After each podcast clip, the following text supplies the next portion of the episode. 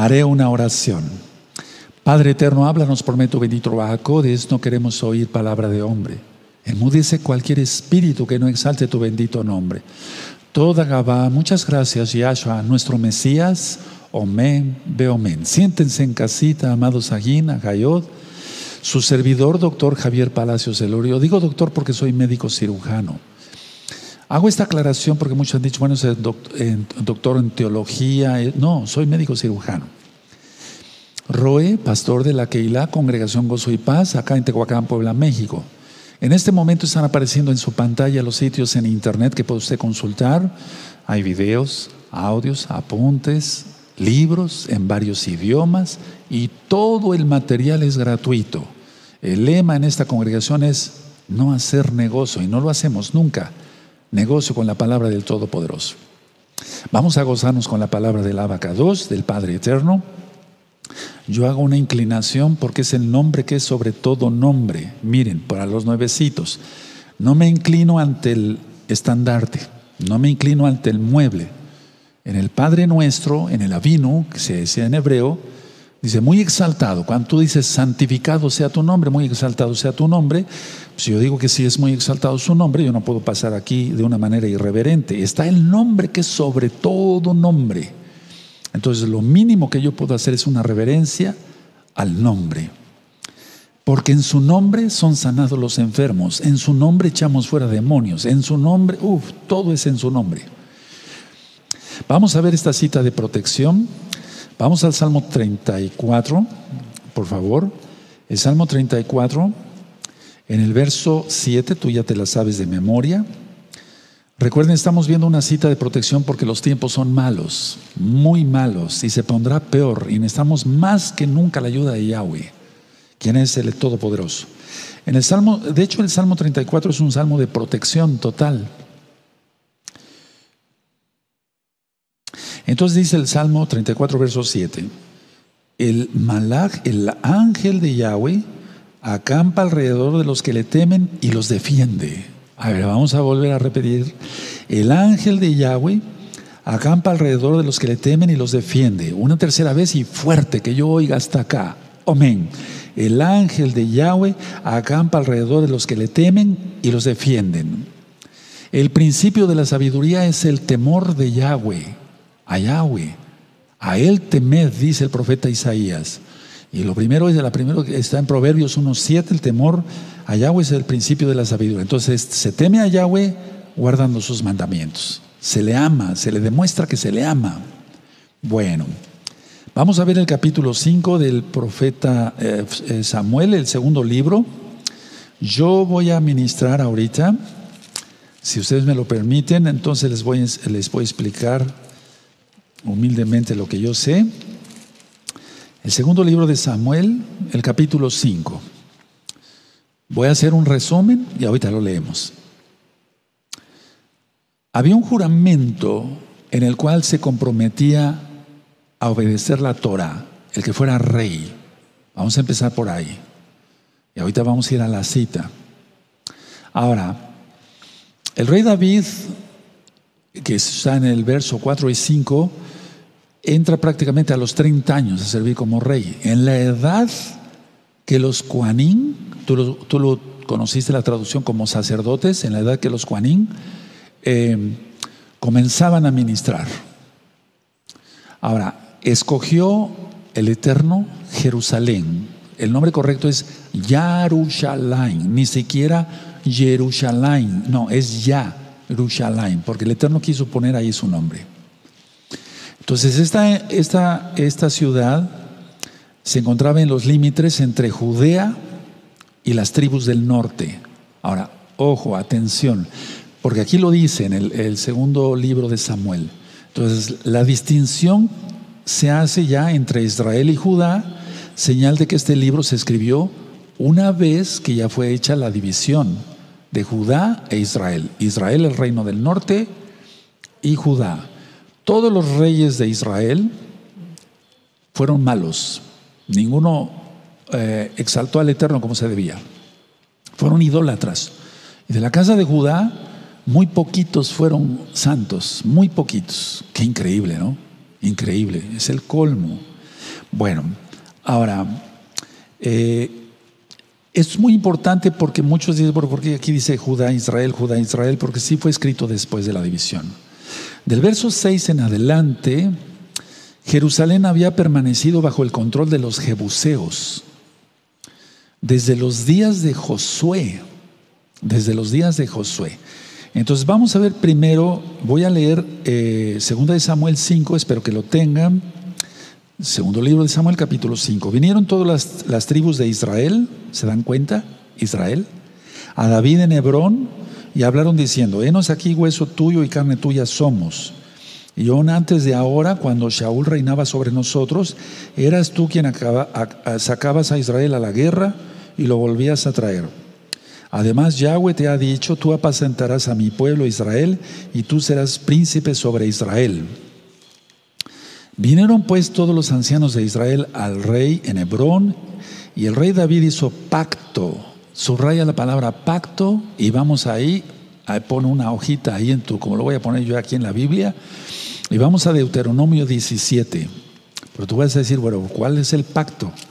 Vamos a ver el pacto. O sea, si tú estudias los libros que yo acabo de decir ahí, el Eterno hizo pacto con Noé, hizo pacto con en el caso de Abraham, Isaac, Jacob, hizo pacto con David, con Salomón, etc. Hizo pacto. Él, es, el Elohim de los pactos. Entonces en Deuteronomio 17, verso 14, dice así. Cuando hayas entrado en la tierra que Yahweh tu Elohim te da y tomes posesión de ella y la habites y digas, pondré un rey sobre mí eh, como todas las naciones que están en mi alrededor, ciertamente pondrás por rey sobre ti al que Yahweh tu Elohim escogiere. De entre tus hermanos pondrás rey sobre ti, no podrás poner sobre ti a hombre extranjero que no sea tu hermano. Verso 16. Pero él no aumentará para sí caballos, ni hará volver al pueblo a Egipto con el fin de aumentar caballos, porque Yahweh os ha dicho, no volváis nunca por este camino. 17, verso 17. Ni tomará para sí muchas mujeres para que su corazón no se desvíe, ni plata ni oro amontonará para sí en abundancia. 18. Y cuando se siente sobre el trono de su reino, entonces escribirá para sí en un libro una copia de esta Torah, del original que está al cuidado de los Koanim, levitas. O sea, se traduce como sacerdotes, pero por los nuevecitos. Es que hay miles de nuevecitos, bienvenidos todos. Sacerdote quiere decir una, es una palabra compuesta. Sa cerdo, cerdo, sacrificador de cerdos, como Antíoco Epífanes, que sacrificó una cerda y roció con su caldo, es un guiso y roció con su caldo el, templo de Jerusalén, una abominación, como lo que va a pasar con el antimashiach, tú lo conociste como anticristo. El verso 18. Bueno, perdón, el verso 19. Y lo tendrá consigo y, leerá en él todos los días de su vida para que aprenda a temer a Yahweh su Elohim para guardar todas las palabras de esta Torah y estos estatutos para ponerlos por obra. Para que no se eleve su corazón, o sea, que no caiga en orgullo sobre sus hermanos, ni se aparte del mandamiento a diestra, ni a, ni a diestra ni a siniestra, o sea, ni derecha ni izquierda, a fin de que prolongue sus días en su reino él y sus hijos en medio de Israel. Desgraciadamente, el rey David acumuló muchas mujeres. No estoy criticando al rey David, el Eterno me libre. Estoy diciendo lo que dice la Biblia. Acumuló muchas mujeres y después acaba adulterando, matando a Urias. Y entonces viene una desgracia para, para él, su familia y para todo Israel. Entonces, tengamos cuidado. Tú que ya te arrepentiste de los pecados y que estás en Yahshua Mashiach guardando la bendita Torah, perdón, guárdate mucho en santidad. ¿Cuál forma hay? Lo que dice Yahshua. Oren para que no caigan en tentación. ¿Cuál es la recomendación acá? Leer la Torah todos los días. Aquí está. En el verso 18 y el verso 19. O sea, todo el tiempo la Torah, la ley de Dios, como tú lo conociste. Y eso está en el Salmo 1. Muy dichoso el varón que no tuvo consejo de malos, ni su en silla de pecadores, ni silla de descansadores se ha sentado sino que la Torah de Yahweh está su delicia y en su Torah medita de día y de noche. Ahora, aquí en el verso 4 eh, de segundo de Samuel, segundo de Samuel, capítulo 5, el verso 4 dice, era David de 30 años cuando comenzó a reinar y reinó 40 años, era de 30 años. Entonces, era la edad en que los Juanín empezaban a servir, mal traducido como sacerdotes. Vamos al libro de Números, que es la Torah, los cinco libros de Moisés.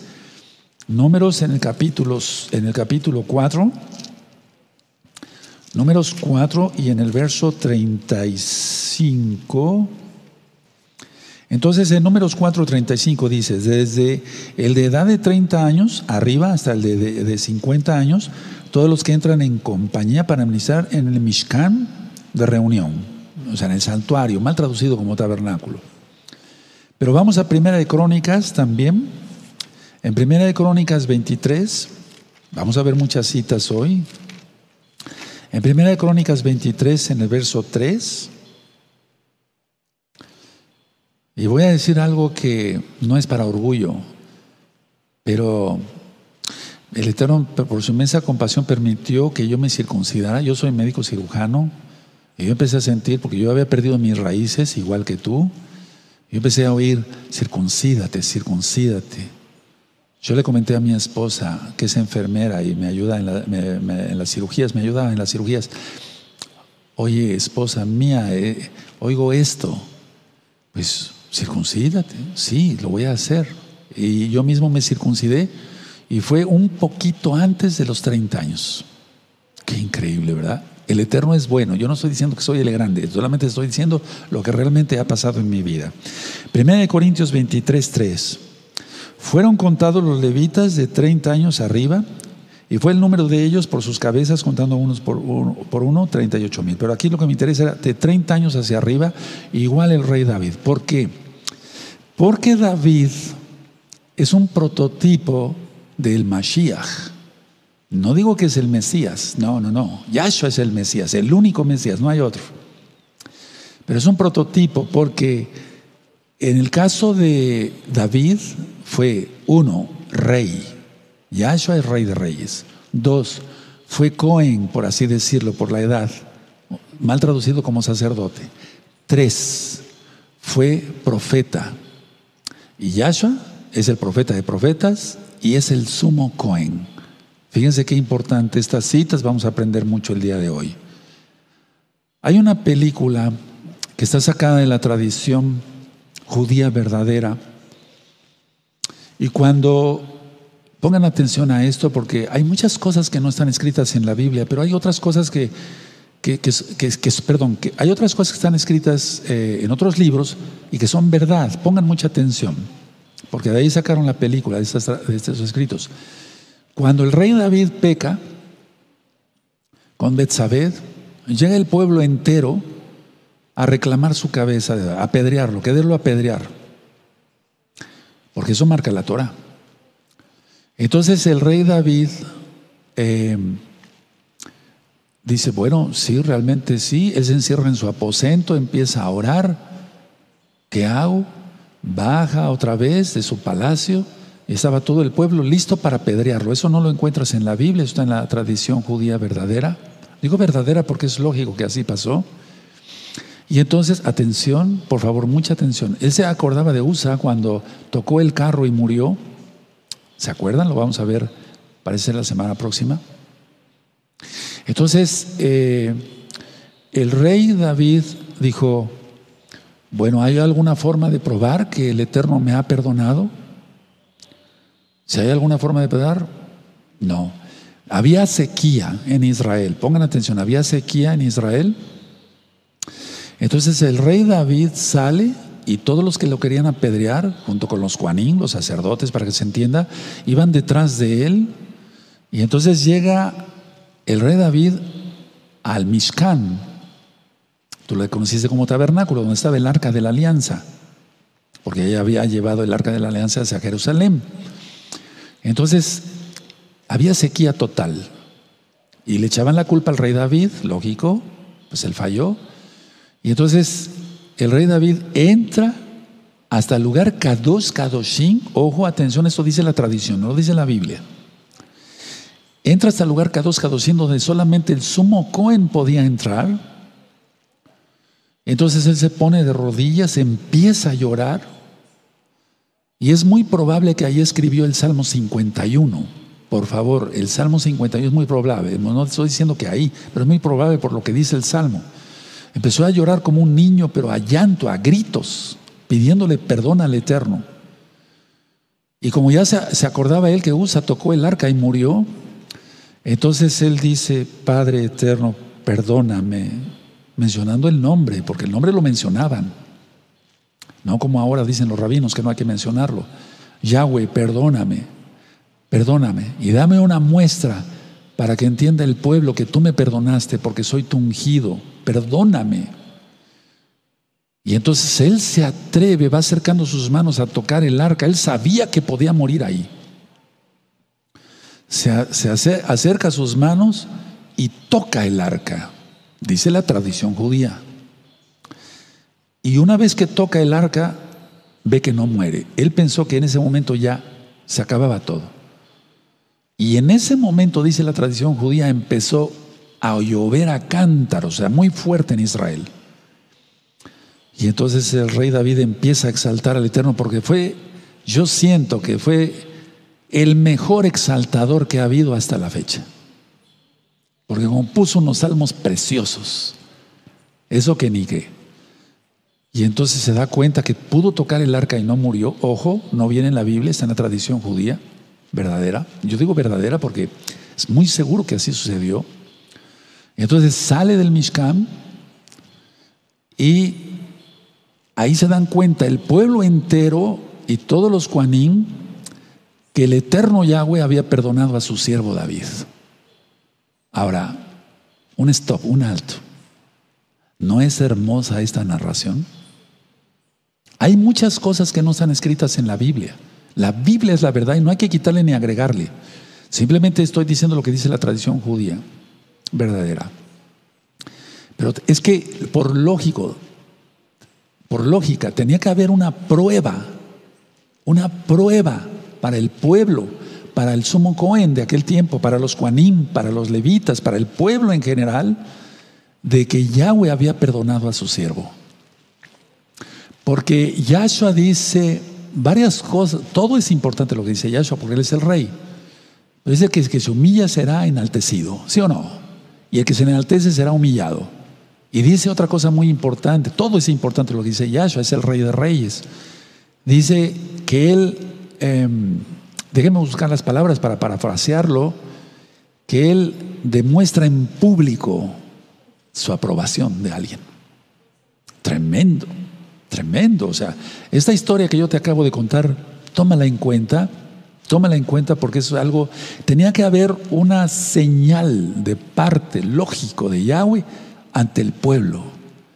Como así, como cuando se, se inauguró el templo con el rey Salomón y cayó un rayo del cielo de Yahweh mismo y encendió el fuego para que no se apagara. Bendito es el abacados. O sea, el pueblo necesita pruebas, busca señales, pero en este caso sí era necesario una señal de que había sido perdonado David.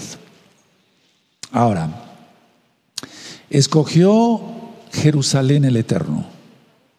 Vamos por favor ahí a segunda de Samuel en el capítulo 11. Segunda de Samuel 11, en, el, en el verso 11. Dice así, 11:11 y Urias respondió a David, el arca e Israel y Judá. ¿Te das cuenta? Nada más puso estos versos para demostrar que ya se hablaba de Israel y Judá. Y Urias respondió a David, el arca de e Israel y Judá están bajo tiendas y mi Señor y entonces ahí sigue la narración. Pero realmente lo puse para demostrar que ya estaban, eh, es que este libro más bien fue escrito cuando ya fue la división de los reinos. Ahora, en el capítulo 12, adelantito, en el verso 8,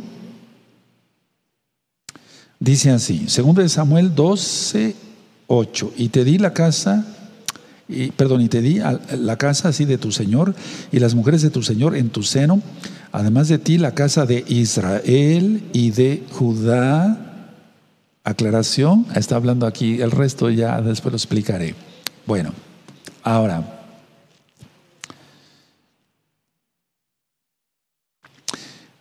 La ciudad de Jerusalén, decía yo, estaba eh, en manos de los jebuseos. Y vamos a ver Josué en el capítulo 15. Josué en el capítulo 15 y en el verso 63. Josué, aquí sí es Ye Joshua, pero Yahshua es único. O sea, no puede tener el Mesías el nombre de un hombre. Porque en la Biblia dice que Él tiene un nombre que es sobre todo nombre. Y el único nombre sobre todo nombre es Yod Hei Vav Hei Yahweh. Yahshua, Yod Hei Vav Shin en hebreo. Entonces, Josué 15, 63. Más a los jebuseos que habitaban en Yahushalayim, los hijos de Judá no pudieron arrojarlos y ha quedado el jebuseo en Jerusalén con los hijos de Judá hasta hoy, o sea, hasta ese tiempo. Ahora, vamos a ver Primera de Crónicas. Les dije que vamos a ver muchas citas, amados aquí. Vamos a deleitarnos en la palabra. Te gozas en la palabra. Aleluya. Vamos a buscar Primera de Crónicas 11. En Primera de Crónicas 11, en el verso 6. Primera de Crónicas 11, 6. Eso ya lo tienen. Y David había dicho. El que primero derrote a los jebuseos será cabeza y jefe. Entonces Joab, hijo de Sarbia, subió él primero y fue hecho jefe. Se trataba de llegar a Jerusalén, ahorita lo vamos a leer, y de aquel que abriera las puertas. Entonces el, Joab, él fue eh, por los túneles, por así decirlo, abrió las puertas y pudo entrar, pudo entrar David con el ejército. Entonces, ahorita vamos a ver esa historia. Entonces fue Joab quien, quien logró la, la, forma de entrar en la ciudad. Así David se, se instaló en la fortaleza de Zion, ojo, atención, en Zion, y después toda fue una sola entidad. Esto es para que tú veas ese video. El Kotel, el muro de los lamentos, no es parte del templo, porque Yahshua HaMashiach profetizó, y él es el profeta de profetas, no quedará piedra sobre piedra, y así sucedió. Porque en aquel tiempo se había puesto oro entre los ladrillos, entonces los romanos rascaron todo el oro que pudieron, no quedó piedra sobre piedra, se cumplió la profecía al pie de la letra. Y ahí está un muro. ¿Acaso Yahshua es mentiroso? No. Es que tú buscas ese video sobre el cótel, sobre el, sobre el, perdón, el muro de los lamentos, y no es parte del templo, es parte de la fortaleza Antonia. Eso ya está explicado. Ahora vamos a ver Primera de Reyes, amados Sahim. Vamos a Primera de Reyes. Y vamos a buscar el capítulo 2 y el verso 10. Primera de Reyes 2, 10. Perdónenme, déjenme ver si estoy bien. Mr. Meot, o sea, perdónenme. Vamos a segunda de Samuel, perdóneme, segunda de Samuel, el capítulo 6 y el verso 12. Esto lo vamos a ver la semana que entra, es muy importante eso. Eh, en segunda de Samuel 6, 12 dice, fue dado aviso al rey David diciendo, Yahweh ha bendecido la casa de Obededom y todo lo que tiene a causa del arca de Elohim entonces David fue y llevó con alegría el arca de Elohim de casa de Obededom a la ciudad de David. Entonces eso ya, una vez que ya toma Jerusalén, va por el arca. Ahora, vamos a seguir leyendo para entenderle mejor. Volvemos al segundo libro de Samuel, capítulo 5. Voy a leer un poquito más para poder explicar mejor. En el segundo libro de Samuel, capítulo 5, en el verso 5, dice, en Hebrón reinó sobre Judá siete años y seis meses, y en Jerusalén reinó treinta y tres sobre, sobre todo Israel y Judá. Dense cuenta que aquí se hace menciona la mención de los dos reinos, pero en aquel tiempo no estaban divididos. Verso 6. Entonces marchó el rey con sus hombres a Jerusalén contra los jebuseos que moraban en aquella tierra, los cuales hablaron a David diciendo, tú no entrarás acá pues aún los ciegos y los cojos te echarán, queriendo decir, David no puede entrar acá. Verso 7, pero David tomó la fortaleza de Sión, la cual es la ciudad de David, y dijo David aquel día, todo el que hiera a los jebuseos suba por el canal, y era a los cojos y ciegos, aborrecidos del alma de David. Por eso se dijo, ciego ni cojo entrará en la casa. El verso 9, y David moró en la fortaleza y le puso por nombre la ciudad de David y edificó alrededor de, desde Milo, en Milo, hacia adentro. Y David iba adelantado y engrandeciéndose y Yahweh, el ojín de los ejércitos, estaba con él. Subrayen, estaba con él. Si Yahweh está con nosotros, ¿quién contra nosotros? Pero oh, lógico, hay que guardar la santidad. Verso 11. También Hiram, en Hiram, rey de Tiro, envió embajadores a David y, madera de cedro y carpinteros y canteros para los muros de los cuales edificaron la casa de David. Y entendió la casa de David, no el templo, la casa de David. Y entendió David que Yahweh eh, le había confirmado por rey sobre Israel y que había engrandecido su reino por amor de su pueblo Israel. Y tomó David más concubinas, ahí estuvo el pecado. ¿Se acuerdan de Deuteronomio 17? Y mujeres en Jerusalén después que vino a Hebrón y le nacieron más hijos e hijas. O sea, son los hijos que le nacieron en Jerusalén. Estos son los hombres de los que le nacieron en Jerusalén: Samúa, Suab, Natán, Salomón, eh, Ibar, Elisúa, Nefeg, Jafia, Elisama, Eliada y Elifelet Oyendo los filisteos que David había sido ungido por rey sobre Israel, subieron todos los filisteos para buscar a David y cuando David lo oyó, descendió a la fortaleza. Y vinieron los filisteos y se extendieron por el valle de Rafaim. Entonces consultó David a Yahweh diciendo, consultar por medio de Urín y Tumín las piedras del sumo Cohen. Iré contra los filisteos, los entregarás en mi mano y Yahweh respondió a David, ve, porque ciertamente entregaré a los filisteos en tu mano. Miren qué hermoso, a ver, a lo que quiero llegar es a esto. Cuando tú te guardas en santidad, y yo me guardo en santidad, si nos guardamos en santidad, sentimos claramente el apoyo de Yahweh para todo. Fuera de Shabbat, para nuestro trabajo secular, no nos falta el pan. Eso está escrito en la Torah, está escrito en los Salmos. Sentimos apoyo en las cosas que decimos para ministrar Torah. Sentimos el apoyo, la bendición, la unción del Todopoderoso para echar fuera a los demonios, orar por los enfermos y que tenga compasión de ellos. Y Él es el que los sana a través nuestro, pero Él es el que hace los milagros, no nosotros. Entonces, si tú te guardas en santidad, sentirás esa bendición. Y miren que David había tomado más concubinas y más mujeres, pero bueno, eso lo voy a administrar después. Verso 20. Y vino David a Valperasim, subrayen Valperasim, y allí los venció David y dijo, quebranto, eh, quebrantó, perdón, Yahweh a mis enemigos delante de mí como corriente impetuosa. Por eso llamó el nombre de aquel lugar Valperasim. Y dejaron ahí sus ídolos, y David y sus hombres los quemaron. Subrayen el verso 21 porque ahorita voy a ministrar. Y los filisteos volvieron a, venir y se sentieron en el valle de Refaim. Y consultando David a Yahweh, él le respondió: No subas, sino rodéalos y vendrás a ellos enfrente de las balsameras. Subrayen balsameras. Y cuando oiga ruido como de marcha por las copas de las balsameras, entonces te moverás, porque Yahweh saldrá delante de ti. Subrayen saldrá delante de ti. Yahweh irá delante de nosotros si somos santos a herir el campamento de los filisteos. Y David lo hizo así como Yahweh se le había mandado e hirió a los filisteos desde Jeba hasta llegar a Ser. Ahora voy a ministrar. Miren, Milo, les dije que subrayaran por favor, Milo significa relleno o muros de contención para proteger, lógico, a la ciudad de los pueblos del norte. Ahora, para anotarlo, los espero, significa eh, relleno o muros de contención para proteger a la ciudad de los pueblos del norte. Ahora vamos a buscar Primera Reyes, por favor, hermanos. Primera Reyes, eh, en el capítulo 9. Primera Reyes 9. Y vamos a buscar el verso 15, Primera Reyes 9, 15.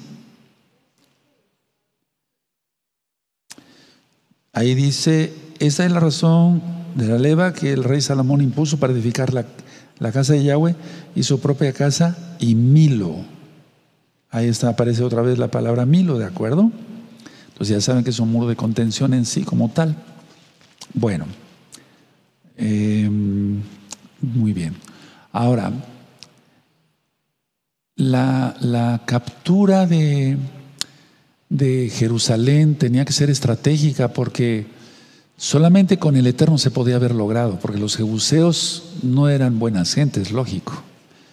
Muchos dirán, bueno, pero ¿por qué, si no era tierra de David, por qué atacó a estos hombres? ¿Por qué? La explicación es muy fácil. En el Salmo 105 dice que esa tierra se la dio a Abraham, Isaac, Jacob y a toda su descendencia. Esa tierra no es de nadie más, más que de Yahweh, de tierra, es la tierra, la tierra de la plenitud y todos los que en él habitan. Pero eres Israel, la tierra de Israel le pertenece a Yahweh. Es como ahorita decir, bueno, pero mitad palestinos y mitad judíos en Jerusalén. Eso desaparecerá, hermanos, y no va a ser por Donald Trump, ni por todo lo que hemos venido platicando en las rectas finales. Eso lo va a hacer Yahweh mismo. Bendito es su nombre, aleluya, porque es la tierra.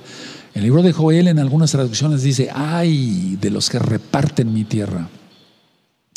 Bueno, entonces, eh, para que haya llegado y haber podido tomar Jerusalén, es porque Yahweh, Yahshua, estaba con él.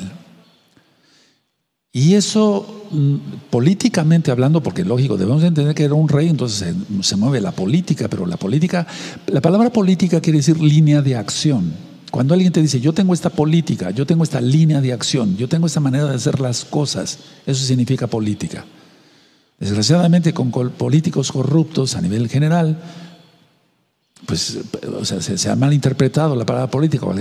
Cualquiera oye la palabra política y corre, ¿no? Pero no, la palabra política es una palabra buena. Ahí es como doctor o médico. Pues es bueno, médico. Pero como hay médicos abortistas, o sea, que hacen abortos y hacen cantidad de cosas, pues ¿cómo? O sea, ahí viene el problema. Entonces, el rey David tenía el poder político, poder político porque Yahweh estaba con él. Tenía la bendición porque Yahweh estaba con él, la unción porque Yahweh estaba con él. Esto es muy digno de considerar. Si los políticos del mundo clamaran a Yahweh, fueran temerosos de los diez mandamientos de la bendita Torah, Uf, este mundo sería otra cosa, ¿no? Ahora, leímos de un tal Irán, y bueno, Irán era, eh, era eh, rey de Tiro en Fenicia. ¿Se acuerdan cuando Yahshua HaMashiach eh, sana la Fenicia y demás? Eso ya está ministrado en el Evangelio de Marcos, las buenas nuevas de salvación. Entonces Irán envió materiales y hombres para construir el palacio.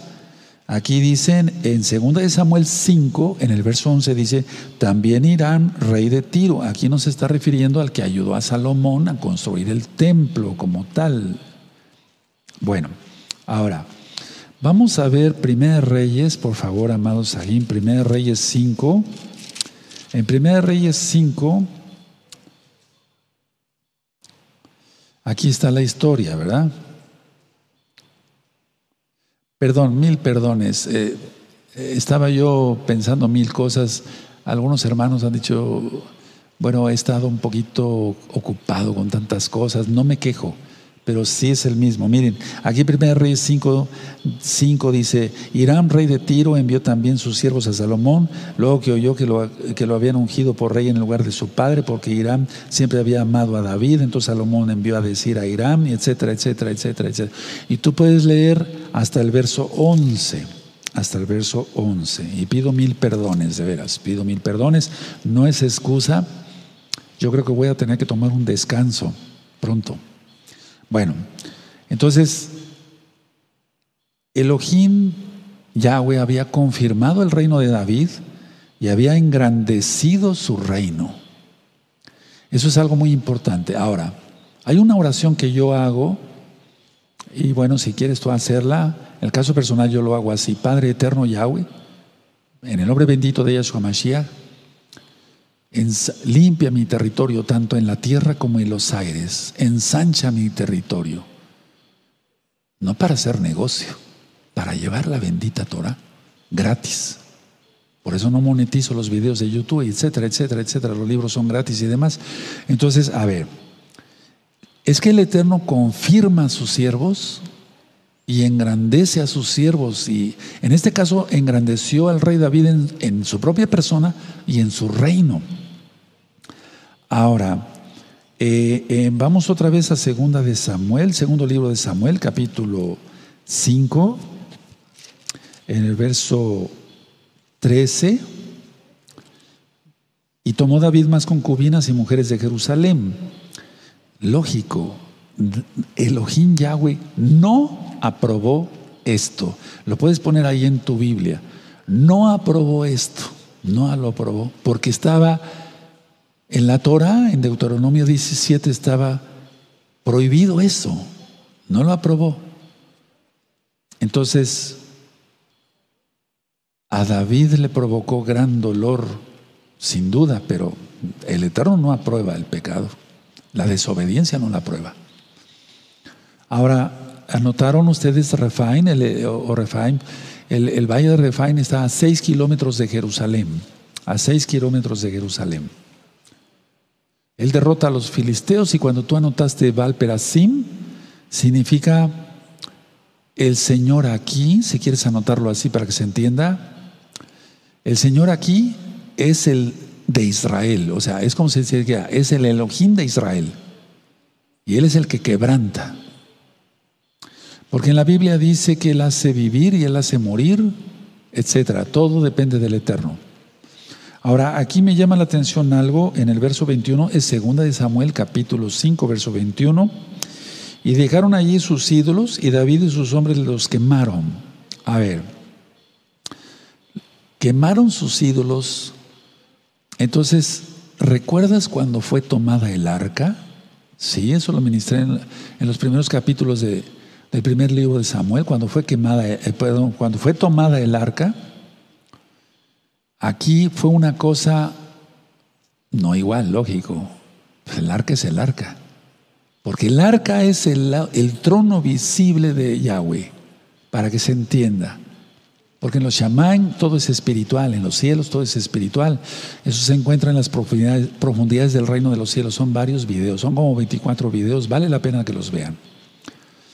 Entonces, eh, ellos, los, filisteos volvieron otra vez, o sea, la gente rebelde, así es. Vamos a Primera de Crónicas, Primera de Crónicas, en el capítulo 14, Primera de Crónicas 14. 16, 1 14, 14, 16. Aquí está la, narración de lo que estamos explicando aquí en el capítulo 5 del segundo libro de Samuel.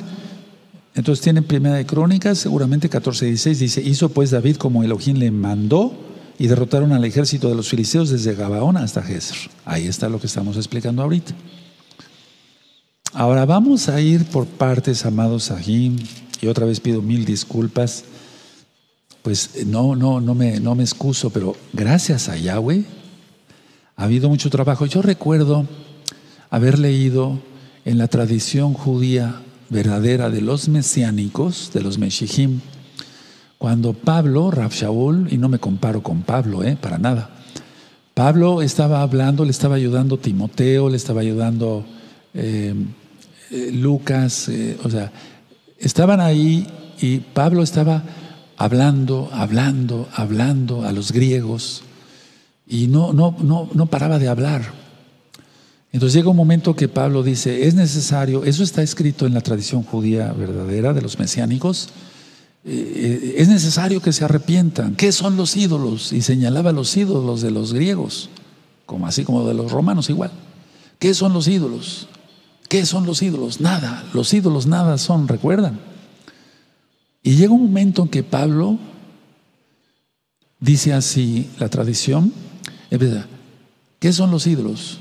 Entonces, entonces, entonces, eso le pasó a Pablo.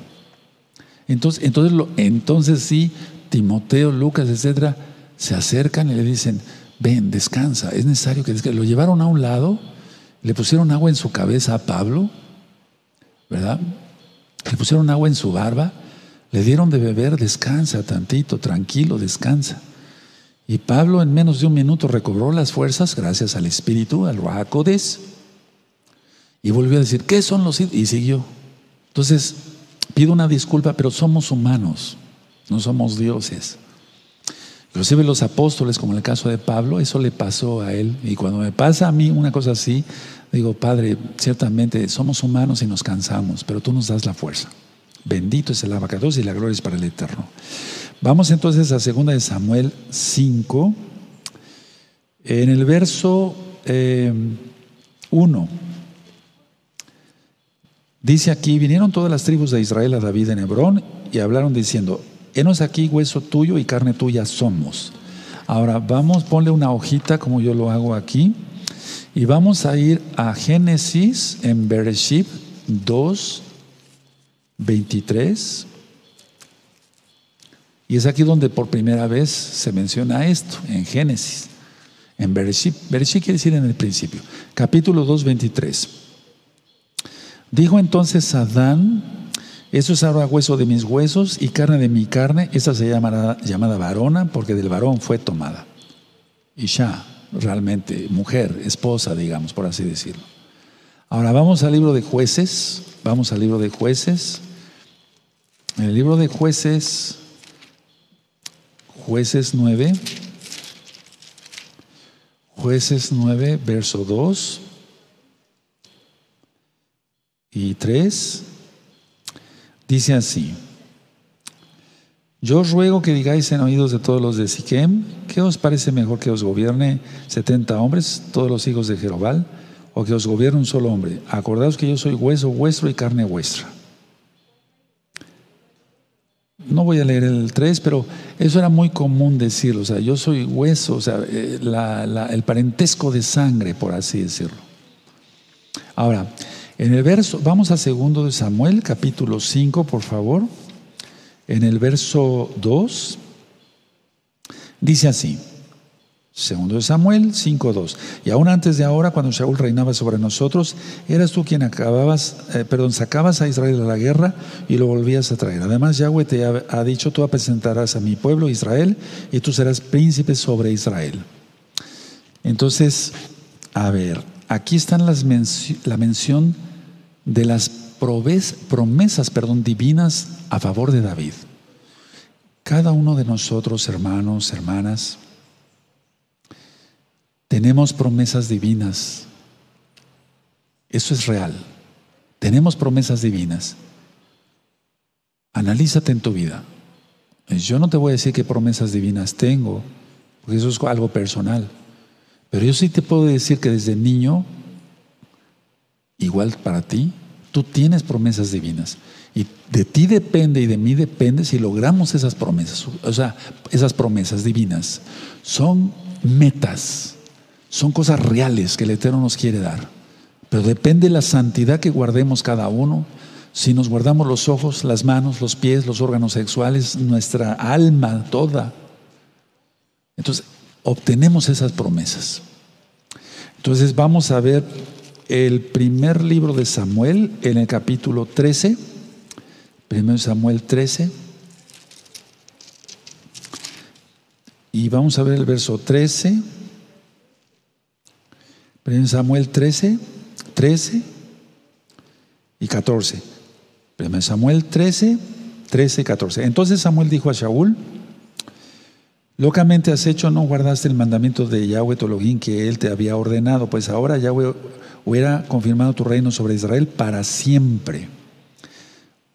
Fíjense cómo aquí está, a ver, el Eterno es quien puso al rey Shaul, sabiendo que era benjamita, los israelitas lo aceptaron.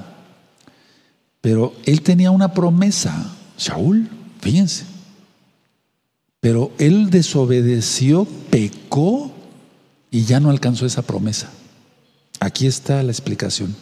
Pues ahora Yahweh hubiera confirmado tu reino, o sea, la promesa sobre Israel para siempre. Verso 14, más ahora tu reino no será duradero Yahweh se ha buscado un varón conforme a su corazón, al cual Yahweh ha designado para que sea príncipe sobre su pueblo, por cuanto tú no has guardado lo que Yahweh te mandó. Entonces, si tú y yo no guardamos lo que Yahweh nos ha mandado, ya no obtenemos las promesas. Yo ni loco pecado, peco. Porque yo sé cuáles son las promesas. Lo estoy viendo ya. Ver una multitud que se está arrepintiendo y está convirtiendo los huesos secos, benditos Yahshua Mashiach. Y la gloria es para el Eterno totalmente. Y tú en tu ministerio diverso, en todo el mundo, cada quien, tienes promesas. Tú sabes si alcanzas esas promesas, las haces realidad o si se desvanecen como el polvo. Bueno, entonces, a ver, vamos a ahí en el mismo primer libro de Samuel, el 25, el 25, 30, por favor.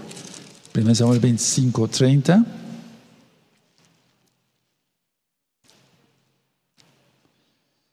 Vean cómo dice 1 Samuel 25, 30, y acontecerá que cuando Yahweh haga con mi Señor conforme a todo el bien que ha hablado de ti, y te establezca por príncipe sobre Israel y sigue ahí. Entonces, a ver, la idea es, el Eterno ha hablado cosas, porque Él profetiza, Él es el primer profeta, Él es el profeta de profetas. El Eterno profetiza, Yahshua profetizó, no quedará piedra sobre piedra, ¿recuerdan? Lo que viene de la gran tribulación en Mateo 24 y demás. Él es el rey, Él es Yahweh. Entonces, atención lo que voy a decir, es muy profundo. Yahweh profetizó de ti y de mí, aunque no lo creas, desde antes que fuera fundado el mundo. Depende de nosotros si obtenemos eso. Yo les he explicado que no adulterar, etcétera, etcétera. Y tú puedes decir, bueno, Roy, pero yo adulteré y pequé y aborté y hice esto, robé, maté, hice fraudes y demás creyendo en Yahshua, la cosa es que creyendo en Yahshua ya no puedes pecar, porque se supone que es tu Señor. Pero el problema es que si se peca ya recibiendo, digamos, habiendo tomado el sacrificio único y perfecto de Yahshua su sangre preciosa para salvación, si se peca, ya no se obtienen las promesas. Esto, ojo, mucha atención, quiero detenerme en eso y en eso vamos aprendiendo. Eso es lo que vamos a aprender el día de hoy. Entonces, que las promesas sean realidad. Pecaste. El Eterno ya te perdonó. Porque nunca más me acordaré de sus pecados ni de sus iniquidades. Eso está escrito. Entonces el Eterno ya no se acuerda. Pero si tú vuelves a pecar, ya no alcanzas la promesa. A lo mejor te querías utilizar como un apóstol, un, evangelista o un profeta eh, para hacer sus milagros, echar fuera demonios con una unción especial, etcétera, ya no se obtiene esa promesa. Mucha atención. Si tú ya creíste en Yahshua, si ya pecaste anteriormente, ya no volvamos a ofender al Eterno. Bastante lo ofendimos en la vida pasada. Me refiero antes de conocer a Yahshua. Bueno, entonces, eh, vimos aquí nos quedamos en 1 Samuel 25 y 30. A ver. Ahora vamos a ver en el segundo libro de Samuel, el segundo libro de Samuel, pero en el, en el, en el capítulo 3, segundo de Samuel 3, en el verso 9. Aquí profetizó, ¿se acuerdan? Ya, ya esto ya está ministrado. Segundo de Samuel 3, 9 al, al 18. Entonces, dice así, así haga Elohim a Abner y aún le añada, así como ha jurado Yahweh, a David no haga yo así con él. Si tú te acuerdas, o sea, hay promesas de bendición, lógico, todas son de bendición de parte del Eterno, pero si pecamos, hay promesas de maldición. Eso está en Deuteronomio 28, las bendiciones y las maldiciones. Ahora busquemos el capítulo 7, en segundo libro de Samuel, capítulo 7, en el verso 17. Dice así, segundo de Samuel 7, 17, conforme a todas esas palabras y conforme a toda visión, esta visión, perdón, así habló Natán a David y suelta todo. O sea, tenemos que tener mucho cuidado, nuestra vida es mucho, muy delicada es más delicada que cuando antes de conocer a Yahshua. En 2 de Samuel, el capítulo 5, volvemos allá, en el verso 9, Dice así, David moró en la fortaleza y le puso por nombre la ciudad de David y edificó alrededor, de, alrededor desde Milo, ya saben, y hacia adentro. Entonces, a ver, está Jerusalén y Jerusalén está de altura a 760 metros de, sobre el nivel del mar. Hace mucho calor en Jerusalén. Y en invierno hace mucho frío, neva, cae nieve. Entonces, 760 metros. Y Jerusalén eh, está, fíjense, a 1145 metros sobre el mar muerto. Porque el mar muerto está, es el mar más bajo de la tierra. Fíjense qué curioso. Entonces, a ver, Jerusalén está a 760 metros sobre el nivel del mar Mediterráneo y está 1145 metros sobre el mar muerto. Es que el mar muerto es más, el más bajo de la tierra. Tremendo, ¿verdad? Ahora, vamos al Salmo 48, amados Sahim. Vamos al Salmo 48. Bendito es el abacados. Salmo 48 en el verso 12. Salmo 48, verso 12. Ha de haber sido una hermosura esa ciudad, la ciudad de David. En el Salmo 48, verso 12 dice, andad alrededor de Sión y rodeadla, cantad sus torres, considerad atentamente eh, su antemuro, mirad sus palacios para que lo contáis a la generación venidera, porque este Elohim es Elohim nuestro eternamente y para siempre. Él nos guiará aún más allá de la muerte. Precioso, ¿verdad? Precioso. Ahora, los jebuseos eran de origen cananeo, o sea, eran muy pecadores. Recuerda Levítico 18, los pecados de los cananeos. Y ellos no fueron expulsados, eso ya lo vimos en Josué, anoten solamente las citas, 1563, y también está en el libro de jueces 1.21. Y la, eh, la población ahí en Jerusalén era de aproximadamente 1.500 personas, según historiadores serios. 1.500 pobladores. Ahora, eh, estaba el manantial, o está todavía bueno, el manantial de Cedrón, la llamada Fuente de Gijón. Fuente de Gijón. Vamos a Primera Reyes, por favor. Primera Reyes en el capítulo 1, Primera Reyes 1. El vers, en el capítulo 1, o sea, Primera de Reyes, Primera de Reyes, capítulo 1, verso 33. Y el rey les dijo, tomad con vosotros los siervos de vuestro Señor y montad a Salomón mi hijo en mi mula y llevadlo a Gijón. ¿De acuerdo? Recuerdan cuando iba a ser nombrado rey, porque se había adelantado Joab con Adonías, eso lo vamos a ver después.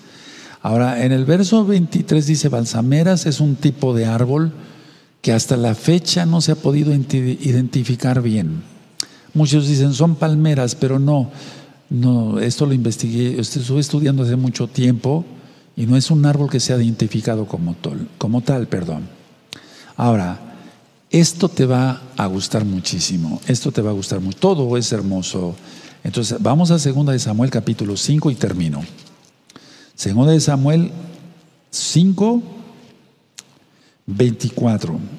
Atención, por favor, porque los tiempos son malos y eso es para hoy. La Biblia no pasa de moda, aleluya, no envejece. Segunda de Samuel 5, 24. Y cuando oigas ruido como de marcha por las copas desde las balsameras, entonces te moverás porque Yahweh saldrá delante de ti a herir el campamento de los filisteos. ¿Qué es lo que pasó aquí? Atención, mucha atención.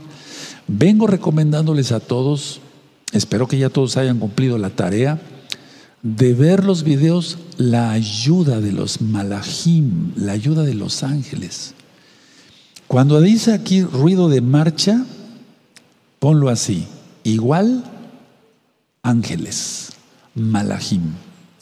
Por eso el Eterno aquí le está diciendo, verso 24, y cuando oigas ruido, lo voy a parafrasear, a ver, para que se entienda, y cuando oigas ruido es decir, la marcha de los ángeles por las copas de las balsameras, entonces quítate, hazte a un lado, David, con tu ejército, porque Yahweh saldrá delante de ti a herir el, campamento de los filisteos. Aleluya.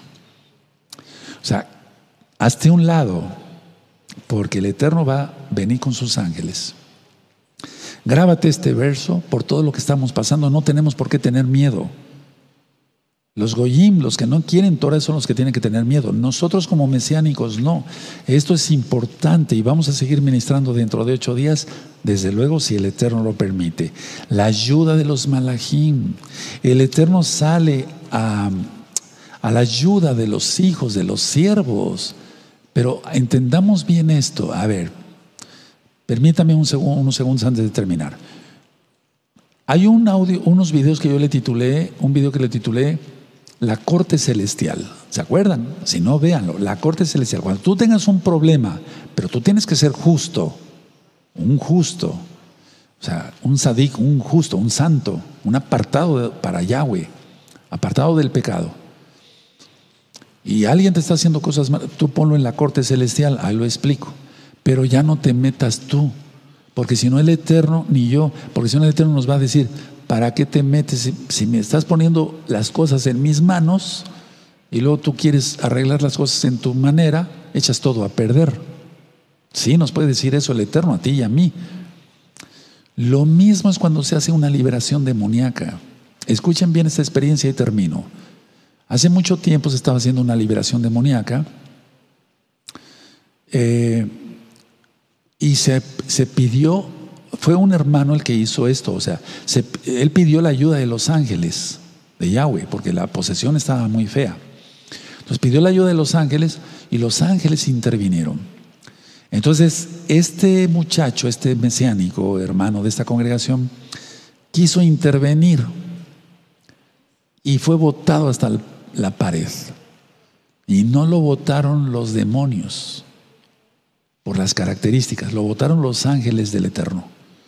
¿Por qué? Porque si él pidió la ayuda de los malajim, ¿para qué se mete él? Son más poderosos que nosotros. Es el Salmo 8. Nos hizo inferiores a los ángeles. Entonces es como pedirle, Padre eterno, te pido ayuda porque este está muy poseído. Manda tus benditos ángeles. Los ángeles llegaron. Lógico, él no los vio. Y entonces él después, ya que vio que se controlaba el poseído, entonces él quiso intervenir. Fuera, fuera, en el nombre, en el nombre correcto. Pero él fue votado. ¿Por qué? Porque se metió donde no debía de haberse metido. Si ya estaba pidiendo la ayuda de los ángeles, ¿para qué se mete? Lo mismo es cuando ponemos las cosas ante el Eterno. Padre, pongo este problema en tus manos, pero este me las paga. Pues ¿cómo?